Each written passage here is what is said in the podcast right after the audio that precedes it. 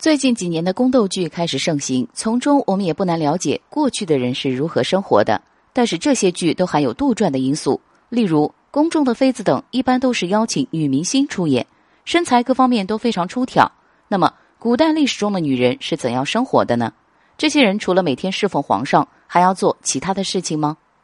在宫斗剧中的女子们每天的作息都很规律，清晨吃完早餐后就去御花园中散步。好像生活非常悠闲的样子，但其实，在古代的皇宫之中，能在皇帝身边的女子绝对不是一般人。她们通常都是大家闺秀或者和亲送来的女子，从小都要会三从四德，生活也被许多的条条框框限制。在这些女子还没有成为皇帝妃子的时候，她们就一直处在深闺之中，对外面的世界更是一无所知，可以用“井底之蛙”四个字来形容。而且，她们的生活都是按照宫内的规矩。一般受宠的妃子日子还过得好一些，每天的餐食也是非常丰盛的，洗漱等生活琐事身边都有宫女伺候着。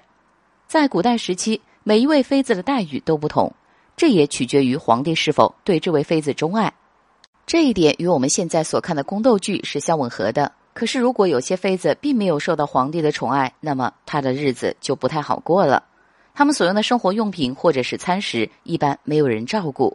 皇宫中后宫佳丽三千，有诸多的妃子，或许一辈子也见不到皇帝。陪伴这些人最多的就是太监或者是宫女，所以有些妃子就会每天读书或者打坐来打发时间，看起来非常无聊，但没有办法，这些就是他们的宿命。